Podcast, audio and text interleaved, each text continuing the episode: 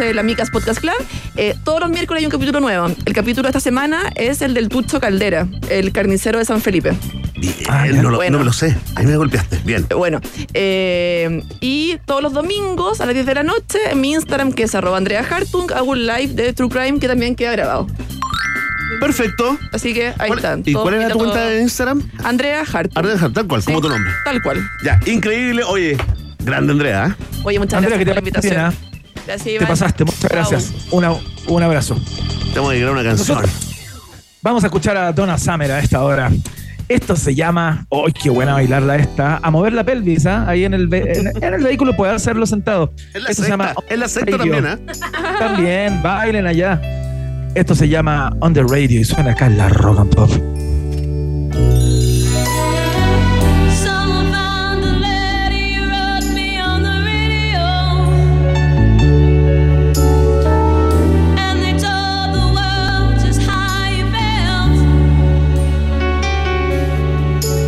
It must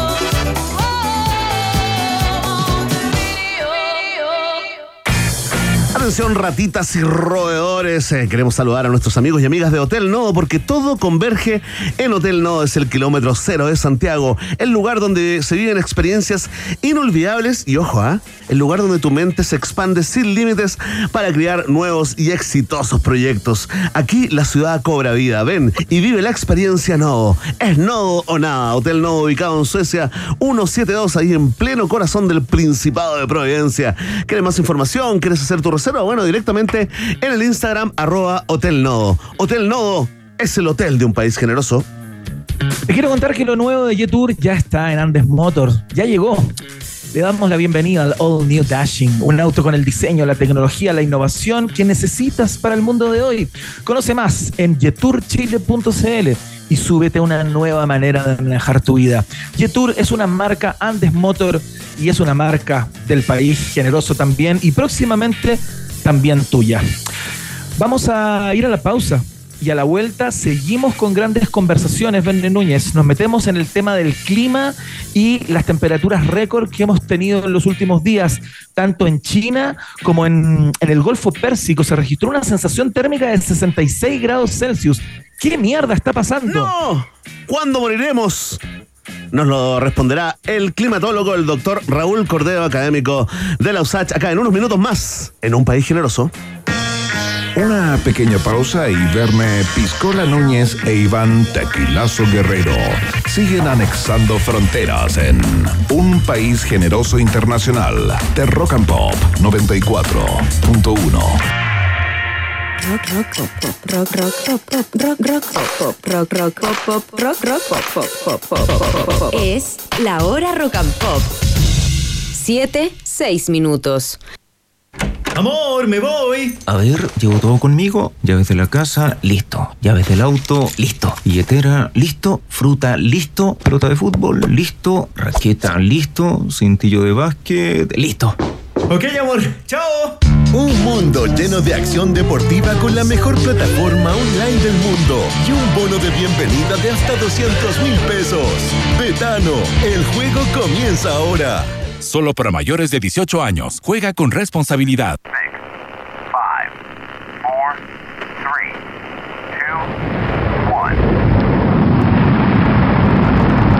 Un pequeño paso para el gamer, un gran paso para los amantes de los videojuegos. Bienvenidos a FestiGame Itaú 2023. Cosplayers, competencias, gameplays, novedades y mucho más en el festival de videojuegos más importante de Chile. FestiGame Itaú 2023. Volvemos a jugar 12, 13 y 14 de agosto en Espacio Riesgo. Compra tu entrada en ticketplus.cl. Presenta Monster Energy. Auspician McDonald's, Chocman, Flaming Hot, Nova, Tortugas Ninja by Pizza Hut y SQM. Organiza Prisa Media y Monkey. Producen Marcuson más Fizz. Trabajo, diversión y exquisita gastronomía, todo en un solo lugar, Hotel Nodo. Si tu jornada fue agotadora, puedes quedarte en su hotel y disfrutar de todas las comodidades de nuestras habitaciones.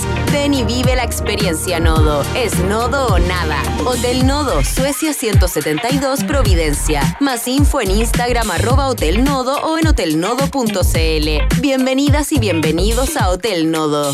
En julio, disfruta el mejor sabor con los mejores descuentos de lunes a viernes con tus tarjetas de Chile. Lunes, 20% de descuento en la Pet Chocolate. Martes, 40% de descuento pidiendo McDonald's por Rappi. Miércoles, 30% de descuento en Doggies, Mamut, Tommy Beans y Juan Maestro. Jueves, 30% de descuento en KFC, Wendy's y China Walk. Viernes, 30% de descuento en bebidas preparadas en barra en Starbucks. Conoce condiciones y topes en bancochile.cl. Banco de Chile. Qué bueno ser del Chile.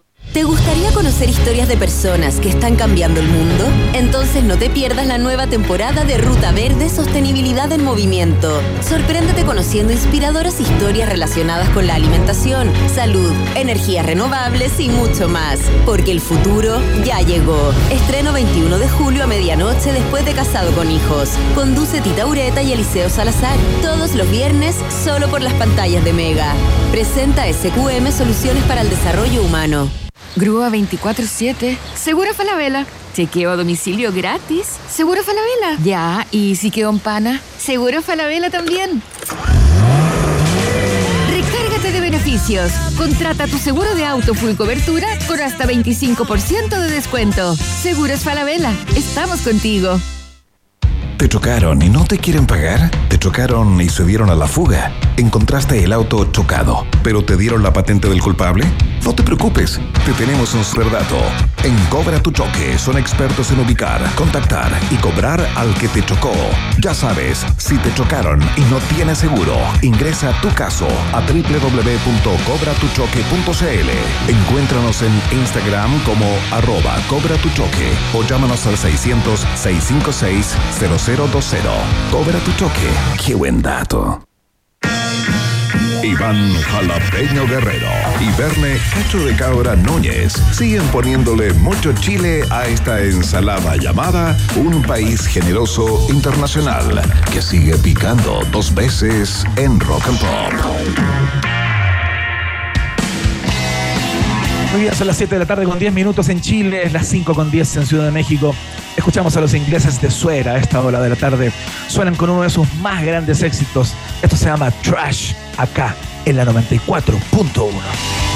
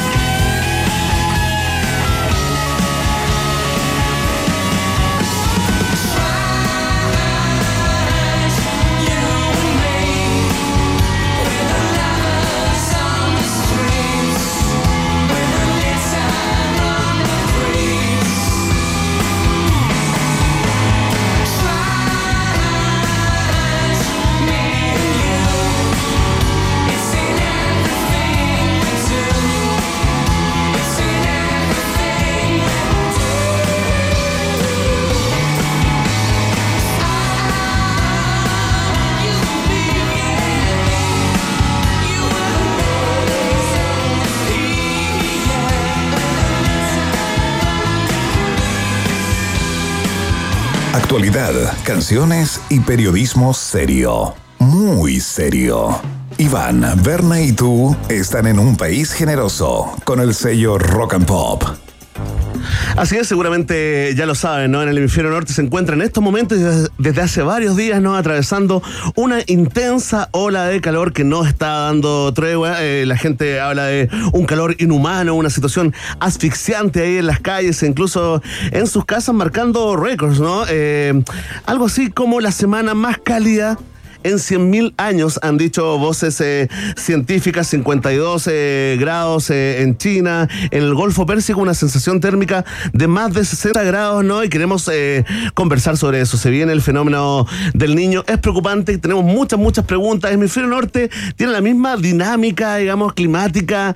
Acabo de inventar un concepto, ¿no? Que el hemisferio sur cambiará, el calentamiento global podrá ser controlado o tendremos que adaptarnos a vivir con estas nuevas temperaturas para responder esto. Tenemos un gran invitado, Iván Guerrero. Estamos con el doctor en Ciencias de la Ingeniería, magíster en Ciencias de la Universidad Técnica Federico Santa María, ingeniero mecánico, eh, cuya línea de investigación eh, se ha centrado o ha pasado por la meteorología y la climatología. Es por eso que queremos conversar eh, con él esta tarde. Raúl Cordero, en Zoom, en vivo y en directo con Rock and Pop. ¿Cómo estás, Raúl? Bien- bienvenido. Muchas gracias por esta conversación. Gracias a ustedes por la invitación. ¿Cómo estás, Raúl? Hoy, eh, no, eh, te, te- la- las gracias. Eh, Tú estás eh, en tu, digamos, como en tu cabeza de climatólogo, ¿no? ¿Estás preocupado? Eh, ¿No estás preocupado? ¿Te parece esto como un ciclo natural? Y, y quiero que nos concentremos en el tema de estos récords de calor, ¿no, Raúl? ¿Hay una posibilidad de que ese mismo fenómeno ocurra acá en el hemisferio sur? Y te hago dos preguntas en una. ¿Hay una posibilidad de que eh, la humanidad, digamos, logre eh, controlar el calentamiento, el calentamiento del planeta o nos tenemos que ir acostumbrando? Ah, bueno, em, comenzando con la última, yo creo que sí, es decir, yo soy optimista, yo creo que vamos a lograr eventualmente contener el calentamiento global, solamente que para detener el calentamiento global tú tienes que eliminar las emisiones de gases de efecto invernadero y todos generamos gases de efecto invernadero cada vez que quemamos cualquier cosa, diésel, benzina para transportarte, gas para cocinar, parafina para calefaccionarte o carbón en, la en las termoeléctricas para producir electricidad. Cada vez que quemas algo produces gases de efecto invernadero. Entonces, para eliminar el calentamiento global, tú necesitas hacer una transición energética y energizarnos todos nuestros procesos domésticos e industriales con renovables. Es un proceso largo. Claro. Hay países que lo están haciendo más rápido que otros. Chile es uno de los que va rápido, ¿te fijas? Pero hay otros países, desgraciadamente, en el norte global que van mucho más lento. El resultado de eso es que, en el mejor de los casos, vamos a completar esta transición energética primero a la electricidad y después a las renovables en alrededor de tres décadas. Y eso significa que nos va a demorar 30 años de tener este proceso de deterioro en el clima. Y eso significa que nos quedan 30 años por delante con un clima cada vez más hostil. Vamos a lograr detener este problema, pero nos va a tomar harto tiempo. Y eso significa que en ese tiempo que nos va a tomar detener este empeoramiento de la situación, vamos a tener que tomar medidas de adaptación para evitar que la gran cantidad de gente que desgraciadamente va a morir, pues sea cada vez menos. Pero sí, estamos fregados. Raúl Cordero, eh, ¿cómo nos adaptamos? Es interesante tomando en cuenta tu área de expertise, ¿no? La- son los ingenieros de alguna manera los que van a tener que pensar cuáles son las soluciones, entre otras disciplinas, ¿no? ¿Cuáles son las soluciones para habitar eh, eventualmente zonas del planeta Tierra eh, que como vimos hace pocos días eh, llegaron a una sensación térmica sobre los 60 grados Celsius. Entiendo que era 66 el número eh, que se registró ahí en las cercanías del Golfo Pérsico, ¿no? Entonces, ¿qué materialidad para, para construir? ¿De qué manera tenemos, vamos a tener que empezar a vivir, qué sé yo, más bajo tierra? Eh, eh, eventualmente parece una película distópica, digamos, pero al parecer estamos cerca de aquello, ¿no? Más o menos. Es decir, yo, yo creo que lo que tenemos que hacer es tomar eh, algunas medidas eh, que son más bien, son como cosas relativamente obvias. Es decir, por ejemplo, di tú de Santiago.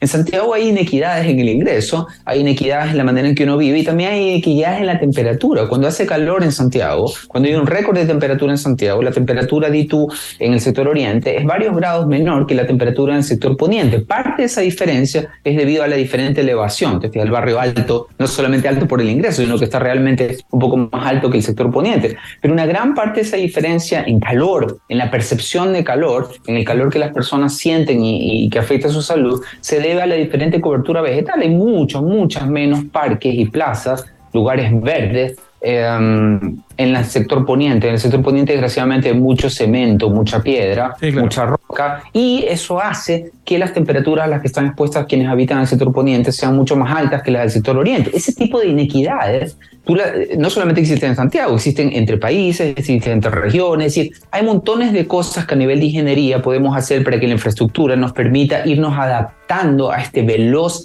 cambio en el clima. Eh, yo no creo que eh, eh, te fijas como escenarios apocalípticos, uno como que está muy influido por la ética hollywoodiense, ¿no? Que como que los cambios son de un día para otro. Es cierto, los cambios son más rápidos que la humanidad ha tenido que enfrentar en el clima del pasado, súper rápido. Pero aún así, tú mira, sabes que hay, hay una cosa que es, es políticamente incorrecta decirlo, pero la cosa funciona así. La, hay una fuerte correlación entre el nivel de ingreso y la capacidad de adaptación. ¿Te fijas? Si eres rico, ni un problema. Si eres pobre, estás fregado. Ya, Chile no es suficientemente pobre como para que em, la situación sea tan extraordinariamente dramática como sí es en el caso de Haití. ¿Te fijas? Claro que sí. Entonces, como nosotros no somos Haití, eh, las perspectivas para nosotros de poder sobrellevar, no sin dolor, no sin costo económico, eh, el clima que vamos a tener cada vez peor en los próximos 30 años son mucho mejores. Entonces, eh, más allá de que tenemos mucha tarea por hacer en términos de infraestructura, te fijas, Eh, no nos enfrentamos a un escenario de extinción, no va por ahí, por ese lado. ¿Te fijas? O sea, no es que la humanidad esté a, a punto de desaparecer, eh, desafortunadamente, porque a veces como que me- Hay gente Pero decepcionada, cambio- hay gente decepcionada en estos momentos, Raúl. Pero ese Claro. cambio o ese equilibrio, Raúl, que tú propones en términos de la distribución del ingreso, por tanto, de la manera en cómo las personas habitan o viven en la ciudad, el campo o el lugar que sea, digamos, no es quizás eh, incluso más lento a propósito de las políticas públicas como, pueden- como suelen tomarse en países como el nuestro, digamos. Eh, digamos, no sé, hacer una nueva planificación urbana es algo que toma mucho, mucho, mucho tiempo. Y yo tengo la impresión que el cambio climático y el alza Va de todavía más temperatura va rápido. un poquito más rápido, ¿no? Eh, sí, pero eh, fíjate, pero tienes que ver el vaso medio lleno, ¿te fijas? Es decir, al menos imagínate la misma situación para Haití. ¿Entiendes? Que no tiene ni un árbol plantado, todo se lo cortaron. No tiene los recursos para tomar ningún tipo de medidas. Y nosotros estamos. Mira, otro ejemplo simple. Mira, mira Uruguay. Montevideo estaba tomando agua salada la gente en la llave. ¿Te fijas? ¿Qué le pasó a Montevideo? Tres años de sequía y estos últimos semestres que fue extraordinariamente seco. Mira, nosotros llevamos 14 años de sequía y ahí estamos todavía. Entonces, la moraleja es que a pesar de todo, eh, los desafíos que tenemos por delante y los enormes costos, no solamente ambientales, sino económicos que estamos pagando debido al cambio climático, es decir, no estamos en un peligro de extinción inminente. Ahora, el hecho de que la humanidad sobreviva no significa que todos sobrevivan. Los países más pobres y los pobres en los países ricos están fregados. Y también están muy fregados los mayores de 65 años. Estas temperaturas extraordinarias que conversaron, conversaban, mencionaron ustedes, 52 grados en una zona muy calurosa de China, eh, 53 grados, más de 53 grados en el Valle de la Muerte, obviamente por eso se llama así, al sur de California, eh, y mm, 48 grados en el Mediterráneo africano. Bueno, esas temperaturas son muy desafiantes, pero son particularmente desafiantes para los mayores de 65 años. En Santiago, cada vez que la temperatura llega a 35 grados, se mueren entre 10 y 20 personas extra ese día. Hay una sobremortalidad.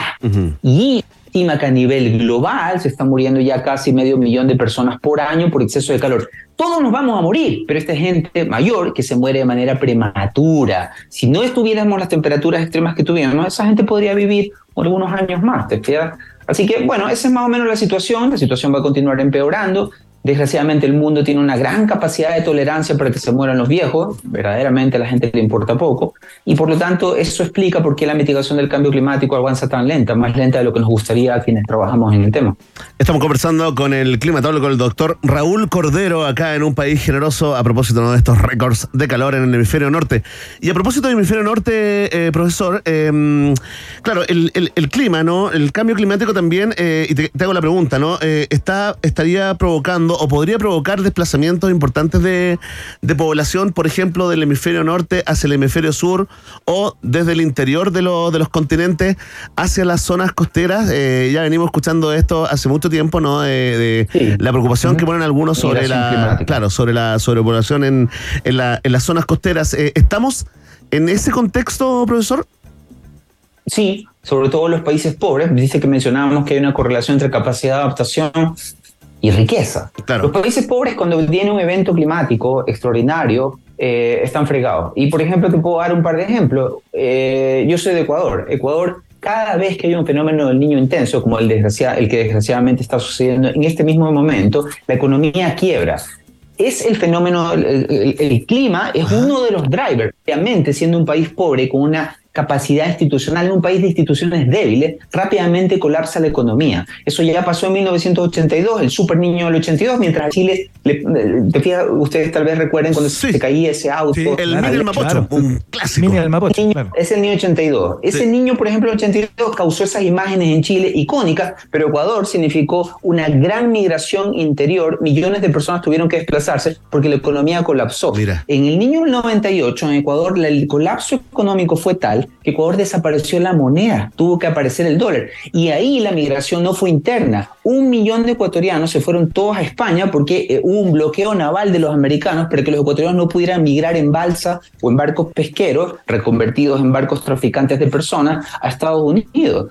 Yo, de hecho, salí de Ecuador en esa época cuando la economía estaba colapsada. No soy un migrante climático, pero fui afectado. Por- digamos que es una de las razones por las que no regresé, es porque la economía te- demoró más de una década en recuperarse de ese del 98. Muchos haitianos en Chile vinieron a Chile después del huracán Matthew, que arrasó con Haití, después de la- de- del- del terremoto también, arrasó con Haití en el 2016, un huracán categoría 5. ¿Y a dónde se fueron esos haitianos? A Chile. ¿Te fijas? Entonces, la moraleja es que hay migración climática muy, muy fuerte. Probablemente ustedes hayan escuchado, con toda seguridad han escuchado, de la guerra en Siria. Producto de la guerra en Siria, hay más de un millón de refugiados sirios en, solo en Alemania. Esa guerra en Siria, por supuesto que está relacionada con, eh, digamos, con un país igual que Ecuador, instituciones débiles, gobierno dictatorial, falta de libertad, bla, bla, bla, bla. Pero la raíz de fondo es económica y la economía en Siria quebró, no por el niño, sino por una sequía, la sequía más intensa que ha afectado al Medio Oriente en los últimos años se dio previo a la guerra en Siria. Toda la primavera árabe se debió en alguna medida al enorme precio del pan. ¿Te? Relacionado con una sequía que golpeó muy fuertemente al Medio Oriente. Entonces, esa cuestión de las migraciones climáticas viene sucediendo desde hace varias décadas y de acuerdo a, la, organizaciones que se dedican a la migración en, en Naciones Unidas se estima que 20 millones de personas sufren cada año desplazamiento permanente o no permanente, provisional, debido a los eventos extremos que el cambio climático hace más frecuentes, como por ejemplo niños intensos, sequías muy intensas o, eh, o inundaciones graves como la de Pakistán en agosto del año pasado. Así que, bueno, estamos, eh, es una situación que nos va a afectar. Ahora, Dicho lo anterior, en Chile nosotros hemos tenido alguna migración climática reportada debido a la sequía que afectamos. Hay varias gente, varios, varios poblados que están perdiendo habitantes en la zona central. Tú sabes, la sequía es intensa, la gente se viene a la ciudad. ¿ok? Pero Chile, más que emisor de migrantes climáticos, es un receptor de migrantes climáticos. ¿Por qué? Porque Chile no es tan pobre. Entonces, si Ecuador quiebra, ¿a dónde se van a venir mis compatriotas? Acá. Claro. ¿Te fijas? Si Haití quiebra, ¿a dónde se van a venir? Los venezolanos, ¿dónde se fueron? ¿Te fijas? Ahora es verdad que en Venezuela, pero te fijas, nunca, nunca es un factor, no es solo el clima. ¿Te fijas? Es interesante el tema de la migración climática, pero es una cosa que ya existe hace harto tiempo. Muy interesante la multicausalidad del alza de, de temperaturas que se refleja en la economía, en los movimientos migratorios, etcétera, etcétera. Todo explicado con meridiana claridad por nuestro invitado del día de hoy, ingeniero, científico, eh, ingeniero. eh, digamos, doctor en ciencias de la ingeniería, eh, pero especializado en climatología. A propósito de eso, conversamos con él en el día de hoy y de las altas temperaturas que se han registrado en los últimos días, tanto en China, en el Golfo Pérsico, en, en el planeta en general. Raúl Cordero, te queremos dar las gracias por esta conversación. Encantado, nos vemos. Muchas gracias, profesora. ¿eh? Bienvenido siempre. Chao, chao, nos vemos. Gracias. Chao, hasta luego. Eh, Verne Núñez, qué interesante la mirada de, de Raúl Cordero, porque claro, más allá de centrarse específicamente en las altas temperaturas y cómo hacemos para paliar eso, eh, claro, los- las múltiples entradas y salidas que tiene eh, el alza en las temperaturas, heavy. No, tremendo, las consecuencias, los efectos eh, impensados, inimaginables, eh, Iván, este mundo loco, esta época loca que nos tocó vivir. Ay, Dios. Oye, dediquémosle, como debutó en un país generoso el profesor eh, Cordero, dediquémosle una canción. Perfecto, ¿qué escuchamos, Emi? Escuchamos a Bob Diddley. ¿A decirle ya, po, es muy bueno él. Ya, pues, yo no lo cacho, así que lo voy a conocer acá. Suena acá, en Rock and Pop.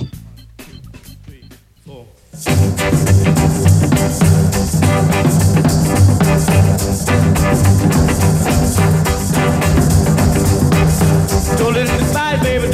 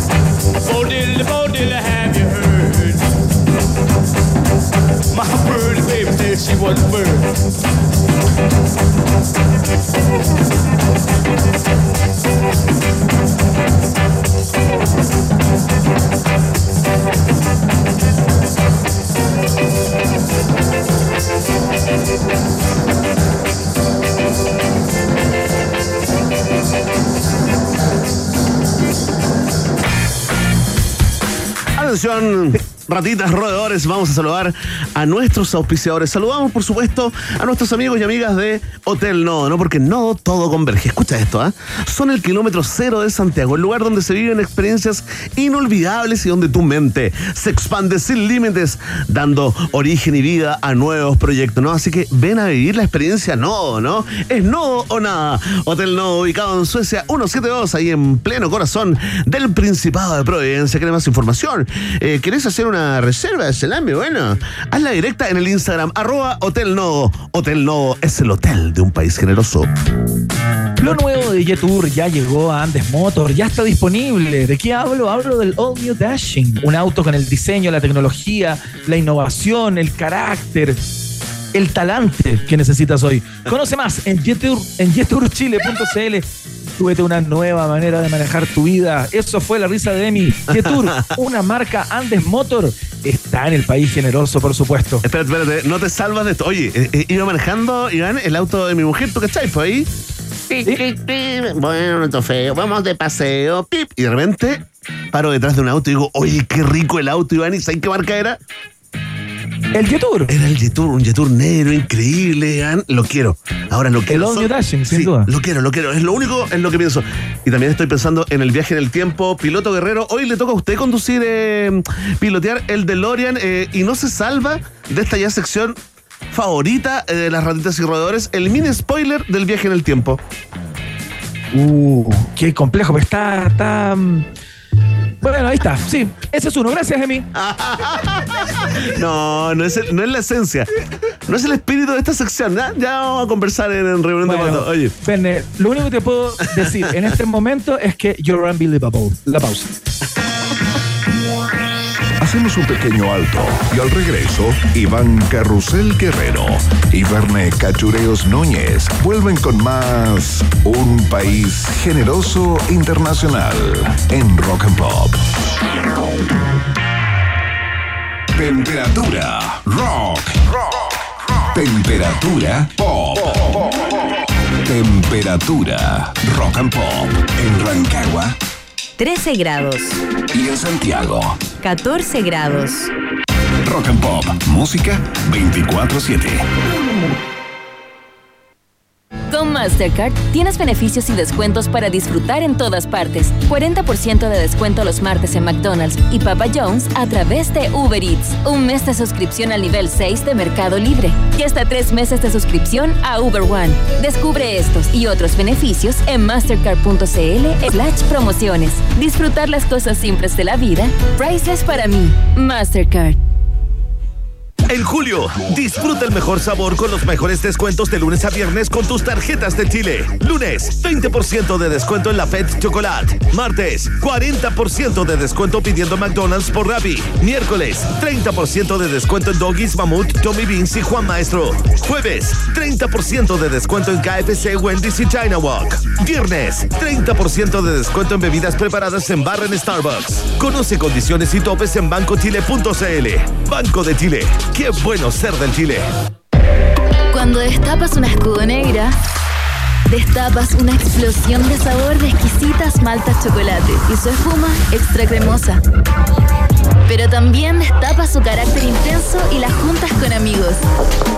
Prueba escudo negra, hecha con más cuerpo, más color, más sabor y un carácter intensamente rico. Escudo negra, hecha con carácter. Carácter es disfrutar con responsabilidad. Producto para mayores de 18 años.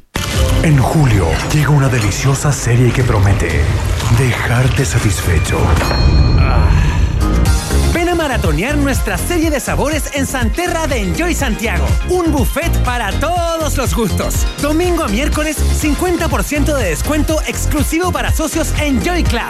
Valor general 20.990. Únete a Enjoy Club y disfruta los beneficios de pasarlo bien. Enjoy Santiago. Rompe la rutina.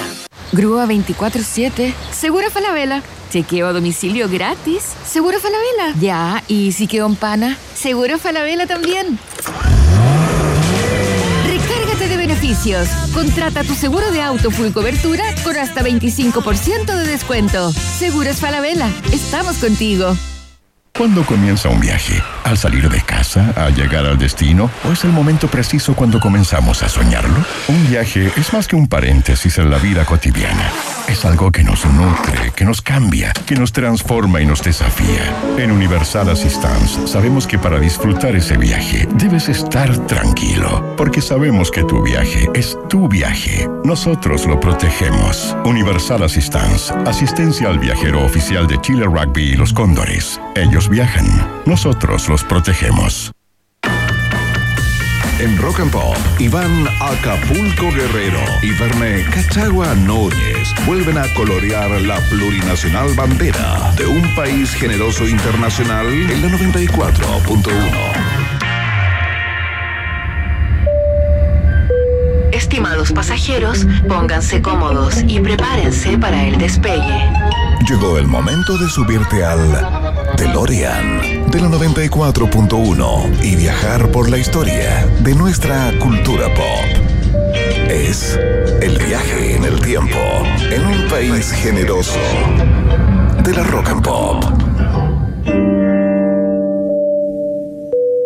Primera estación.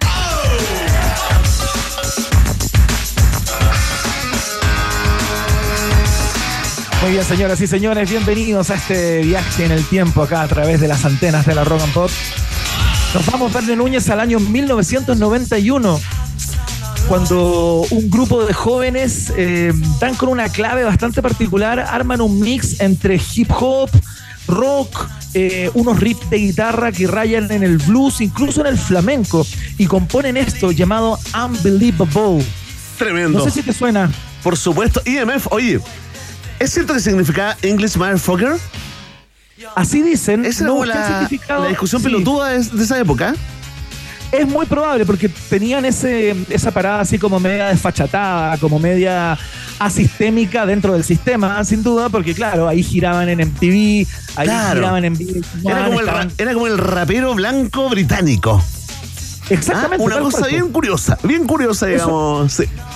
Eso es lo que eran, y desde el punto de vista de la composición, claro, es un tema eh, que se nutre de muchas vertientes, eh, pero que se, se convirtió en un hit bailable impresionante, sin tener un video muy destacado, porque aparecían los tipos Bailando, como claro. bailándole como a la cámara. Eh, se convirtieron en eh, uno de los grandes videos de MTV de, de aquellos años y, por supuesto, en uno de los One Hit Wonder más connotados de la década. Tremendo. Oye, espérate. Aquí no tenemos dudas porque tú sabes que inmediatamente eh, aparece en todo el que está atento al error, el troll eh, de un país generoso que los queremos, el troll de oro. Y que va a decir, oye, no, tienen otro, no, tienen, en realidad tienen tres éxitos y ahí hay que ser la fe de ratas.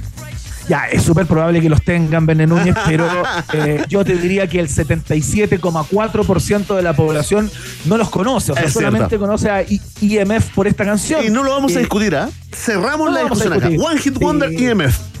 La cerramos. De hecho, ocupó el puesto número 31 en los 100 grandes One Hit Wonders de VH1 en el Ah, año perfecto. 2002. Está validado entonces. Está validado por los especialistas, así que lo vamos a dejar ahí. Una tremenda canción de IMF, eh, y no por ser One Hit Wonder pierde algún tipo de, de valor, es un gran tema. Lo celebramos, lo bailamos cuando sonó y lo destacamos en el viaje en el tiempo, porque un día como hoy llegó al número uno del Billboard en los Estados Unidos en el 1991. Vámonos mucho más atrás a la siguiente estación. Próxima estación.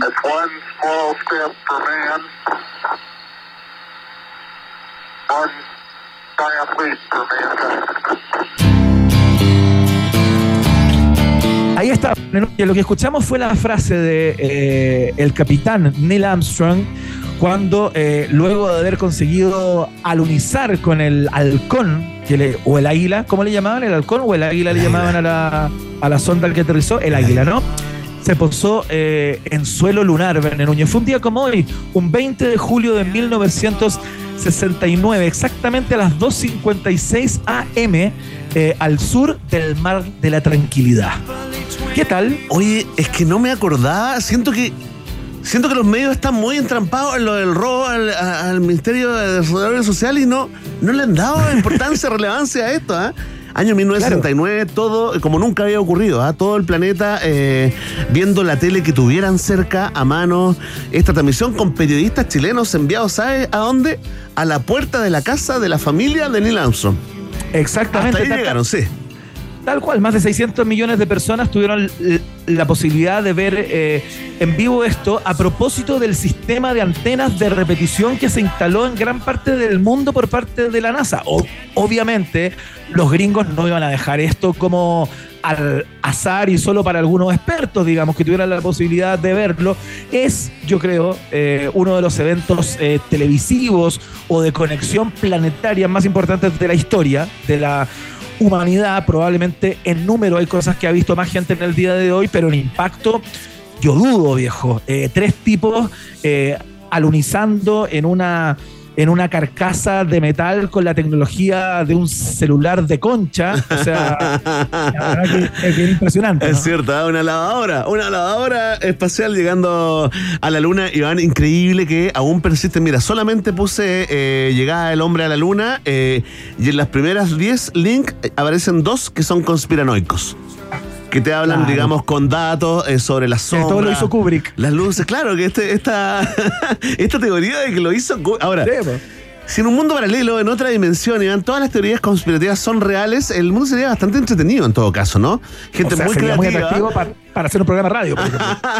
y gente muy atractiva diciendo como, oye, ¿sabes que no tenemos cómo llegar a la luna? Bueno, contrátate a un buen director. ¿Quién es el mejor? Kubrick, ya, tráete a Kubrick, listo. Y el resto Kubrick. es historia.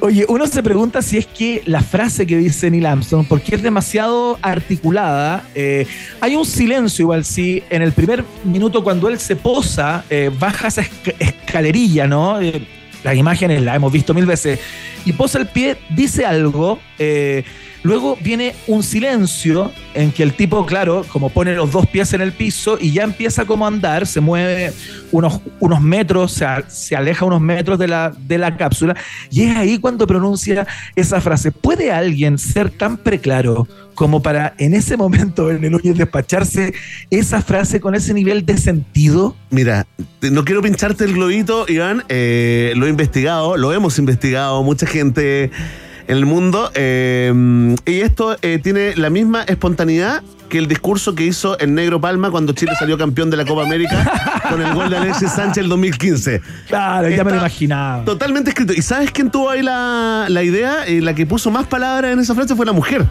De Neil Armstrong. te creo. Sí, la mujer de Neil Armstrong eh, lo conversaron antes y, y lo que se ha investigado, lo que ha investigado, digamos, eh, eh, la gente fanática de, de- del alunizaje, de la, de la llegada del hombre a la luna, es que, claro, efectivamente la, la mujer eh, habría conversado con él la noche antes. Este tipo no conversaba, entonces, caché que no hablaba mucho los, los días previos No, en, la, en la familia. Y, Era, era y, y habría sacado el concepto este del pequeño eh, paso para el hombre, un gran paso para la, la humanidad. Tremendo igual, ¿ah? Tremendo, gran frase, por supuesto, eh, grabada en oro en las páginas de la historia, de la astronomía y de la conquista del espacio en el, en el mundo.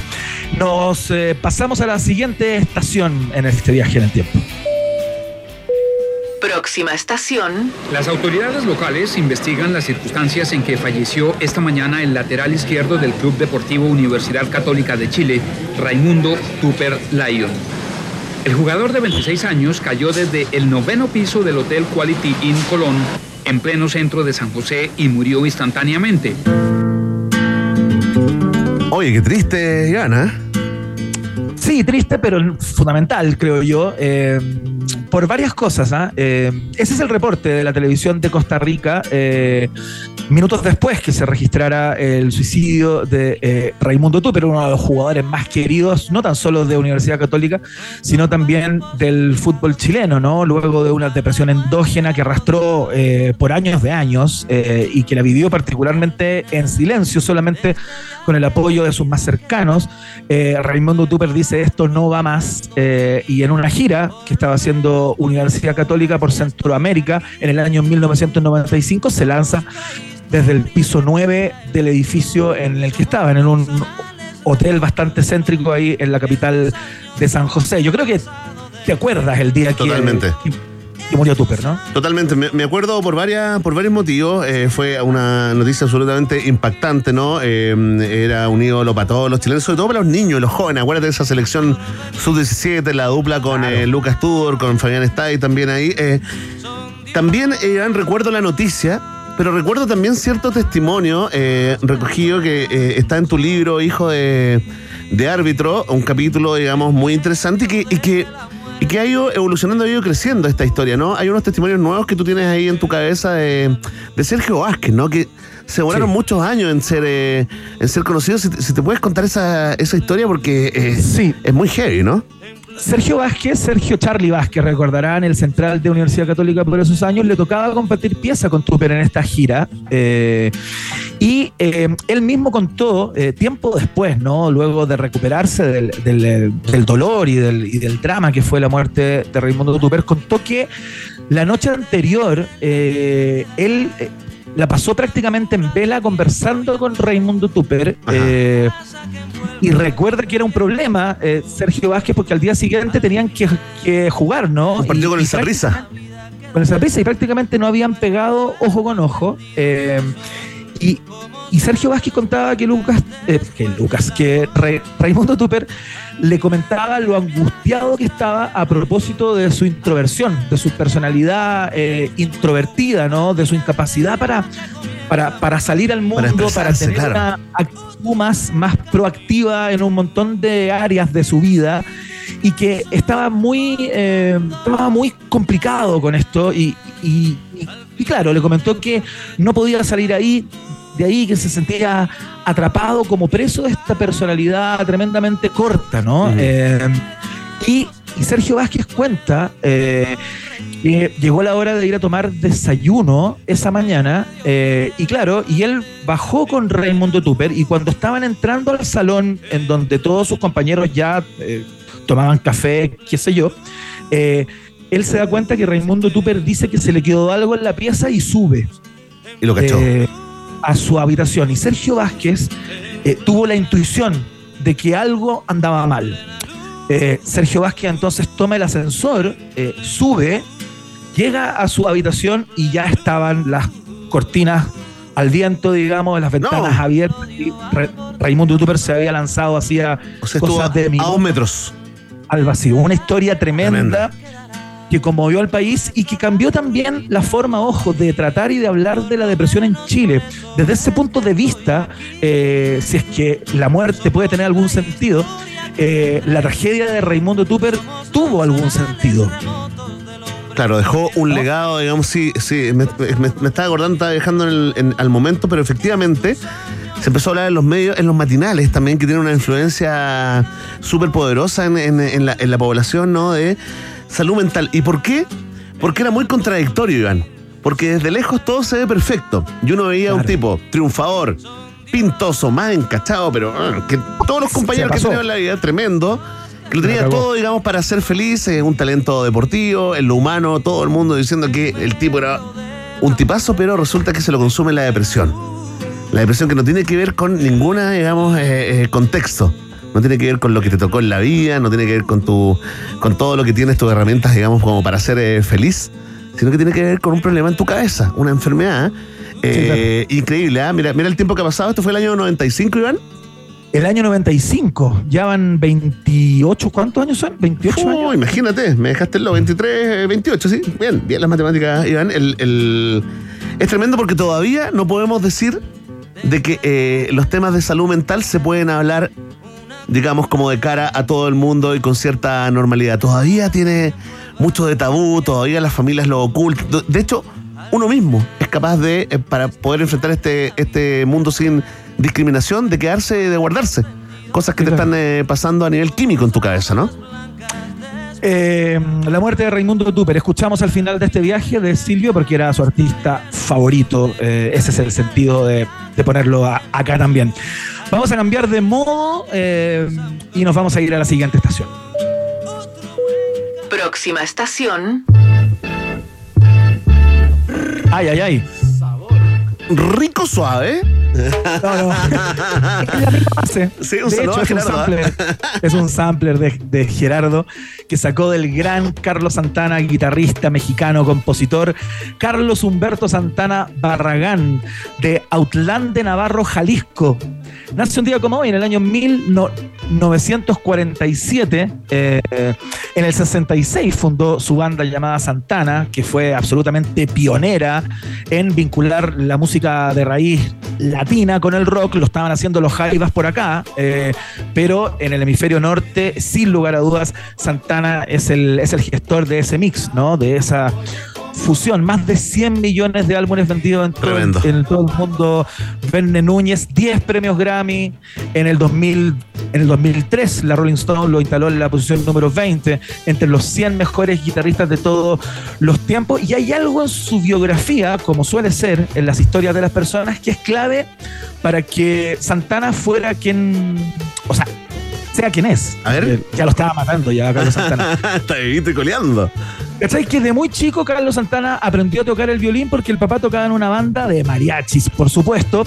Eh, y se empezó a interesar en la guitarra como cuando tenía ocho años y todo eso. Eh, mirando mucho como a, a Richie Valens, a, a B.B. King, a John Lee Hooker. Eso eran como sus héroes, ¿no? Pero eh, en el año 1961, la familia de Santana se muda a San Francisco. Y en el año 1966-67, eh, Santana estaba en su apogeo, ¿no? Eh, ya haciendo sus primeras artes con sus primeras banditas. Y estaba en San Francisco, la cuna del hipismo. Claro. ¿Cachai? Claro que sí. Una Entonces, las cosa lleva a circunstancias- la otra. las, circunsa- las cir- las circunstancias del destino lo instalaron en la meca de lo que hizo casi toda su vida luego, que fue eh, la, la música más psicodélica, de raíz, eh, digamos, eh, latinoamericana, pero eh, ligada a los, a los, a los, a los mo- movimientos contraculturales, como el movimiento hippie de aquel minuto, ¿no? La bahía de San Francisco era en ese entonces la cuna del movimiento hippie. Y de ahí, bueno, viene, viene Woodstock, el año 69. Tremendo. Eh, Clave también, ¿no? Es tremendamente clave en su historia porque ahí ya el mundo pone los ojos sobre Santana, eh, sale de los circuitos eh, que frecuentaba en aquel entonces, era un músico todavía conocido en los, digamos, en las cercanías, ¿no? Pero ahí ya se pone en el ojo de todos y todas. eh, tiene una gran carrera con Santana y luego como solista, por supuesto, también colaboró, tocó con todos, tocó para todos. eh, Un crack total. tiene, pues. tiene hasta temas, fíjate, con la mujer de, de John Coltrane. Eh, Tremendo. ha estado en todo, se ha metido en el jazz, se ha metido en, el pop todos los también, géneros sí. habido y por haber, en el pop también, sin Oye, duda. ¿no te pasa que es imposible no escuchar a José Feliciano? Bueno, sí, porque uno se acuerda de la, No, Qué tremenda versión tiene, qué tremenda versión tiene Feliciano de, de Samba para ti, sin duda. Pero mm, bueno, eh, un grande, un gigantesco, un artista eh, planetario. Iván, eh, ¿cuándo fue, ¿cuándo fue tema país Carlos Santana y qué tiene que ver con las retroexcavadoras? Carlos Santana fue tema país el viernes 4 de diciembre del año 1992, cuando junto a su banda pisaron el suelo chileno por primera vez. Así un es. concierto eh, que está lleno de mitos y leyendas, pero de algunas certezas. Porque eso que en algún momento sonaba como venido de otro planeta, que días antes del concierto, ahí en el, lo que era el Parque Intercomunal, actual Claro. Parque Alberto Hurtado, personas entraran a, a- a es- esconder bajo tierra pitos y copetes, eh, parecía como, un, como una fantasía, pero fue así, pues. Pero así, oye, que lo hizo todo el mundo. Mira, yo, todos los amigos y amigas que fueron a Santana, todos fueron cuatro, cinco, seis días antes ajá, a dejar ahí enterradito en su hoyito lo, lo, lo que iban a, a consumir adentro. Ahora, algo pasó ahí, tú cachai que ese parque es como, eh, lo comparten eh, varias comunas, de hecho por eso se llama intercomunal, ¿no? Entre la- la- la- las Condes, La Reina, eh, Providencia, no sé, y mandaron las retroexcavadoras, porque me apareció en las noticias, ¿no? Cómo se metía la retroexcavadora, yo me acuerdo de esa imagen, ¿no? Y saca al lado un árbol y se cae como un paquetito. Pero el paquetito, ¿sabes qué era? Era un paquete grande, era una caja de vino. Maravilloso. Es que no se podía No, entrar increíble. nada, po. Y No, pues nada, weón. Y compitió y el mundo se dividió eh, en, en esos días porque estaba el concierto de Guns N' Roses también. La primera Sí, vez po. que vinieron al Estadio Nacional. Al Estadio Nacional, tal cual. Entonces, tal como, cual. como las lucas siempre son pocas, digamos, entonces y ahora eh, eh, había que decir, ¿no? Voy a Guns, voy a Santana, voy a este clásico, voy a estos rockeros eh, honderos del, del momento. Bueno, ahí está, así se dividió el mundo, mucha gente lo recuerda. Ahora, los que enterraron y pasó la retroexcavadora y la retroexcavadora no pilló lo que habían enterrado, fueron felices. Fueron unos genios. Y los que supieron aparte dónde demonios habían instalado la cuestión y llegaron al mismo lugar sin, sin problema. Los que hicieron un mapa del tesoro, por ejemplo, para encontrar su copete, Notable. son unos maestros que acá les rendimos un homenaje al mismo nivel que se lo rendimos a Carlos Santana, quien participó en el viaje en el tiempo de hoy. Nos vamos a la última estación. Última estación. Bien, para el mundo del rock, para el mundo del grunge, sin lugar a dudas es la efeméride del día, porque un día como hoy, en el año 1966, en Seattle, Washington, nace Chris Cornell. También me da pena, quiero decirte. O sea, sin duda, pues, para los que teníamos 20 eh, en los 90, eh, Soundgarden, lo que hizo luego con Audioslave, eh, lo que hizo con Temple of the Dog, y esa voz absolutamente privilegiada de la cual te voy a hablar, eh, Chris Cornell es un personaje súper clave y, y tuvo una muerte también bastante insospechada, ¿no? Sí. Muy, muy, muy loco todo lo que pasó y lo que lo llevó a la muerte finalmente en el 18 de mayo del año 2017. Está, está muy cuestionado, eh, per- Boyle. perdona, sí, no, eh, está muy cuestionada la... eh, cu- cuenta cómo fue el relato oficial, ¿no? Porque hay una versión oficial y hay una versión extraoficial que es sostenida eh, sobre todo por la hija y la viuda. Mm. Sí, claro. Por su vida, justamente, claro. Ella, ella sostiene hasta el día de hoy eh, que su marido no tenía problemas graves con las drogas, que era un padre de familia que funcionaba bastante bien, o- operativo, funcional, eh, y que y que es muy probable que esta, esta pasada con pastillas, con opioides, entiendo que fue lo que, lo que finalmente causó su, su muerte, haya sido como una medicación errada, ¿no? Eh, ella hasta el día de hoy sostiene que no encuentra motivos ni señales para que eh, Chris Cornell se haya quitado la vida de manera eh, voluntaria, ¿no? Eh, ¿Qué pasó con la, con la teoría esa que es la misma el vocalista de Inexes de Michael Hunches? ¿Qué pasó con la teoría esa de la Hunches? Michael Hutchins. Hunches. Siempre le digo así, tranquilo. Michael, le digo. Michael Ines. ¿Qué pasó con esa teoría? Oh, qué temón este. ¿eh? Este es como un himno que tengo de batalla. Esto es Like a Stone, junto Sí. con Audio Slave, una banda conformada por tres integrantes de Rage Against the, the Machine y la voz inconfundible de Chris Cornell. Tremendo, tremenda canción, un himno para cuando la vida te está tratando duro. Yo la canto esta, la ducha, y salimos, ¿ah? Envalentonados con la coraza. Oye, ven, se asfixió. Finalmente la, la muerte, digamos, es un eh, oficialmente la versión es un suicidio por asfixia. Se colgó Dicen con que el sí, que se habría quitado la vida, claro, se encontraban en gira con la, con la banda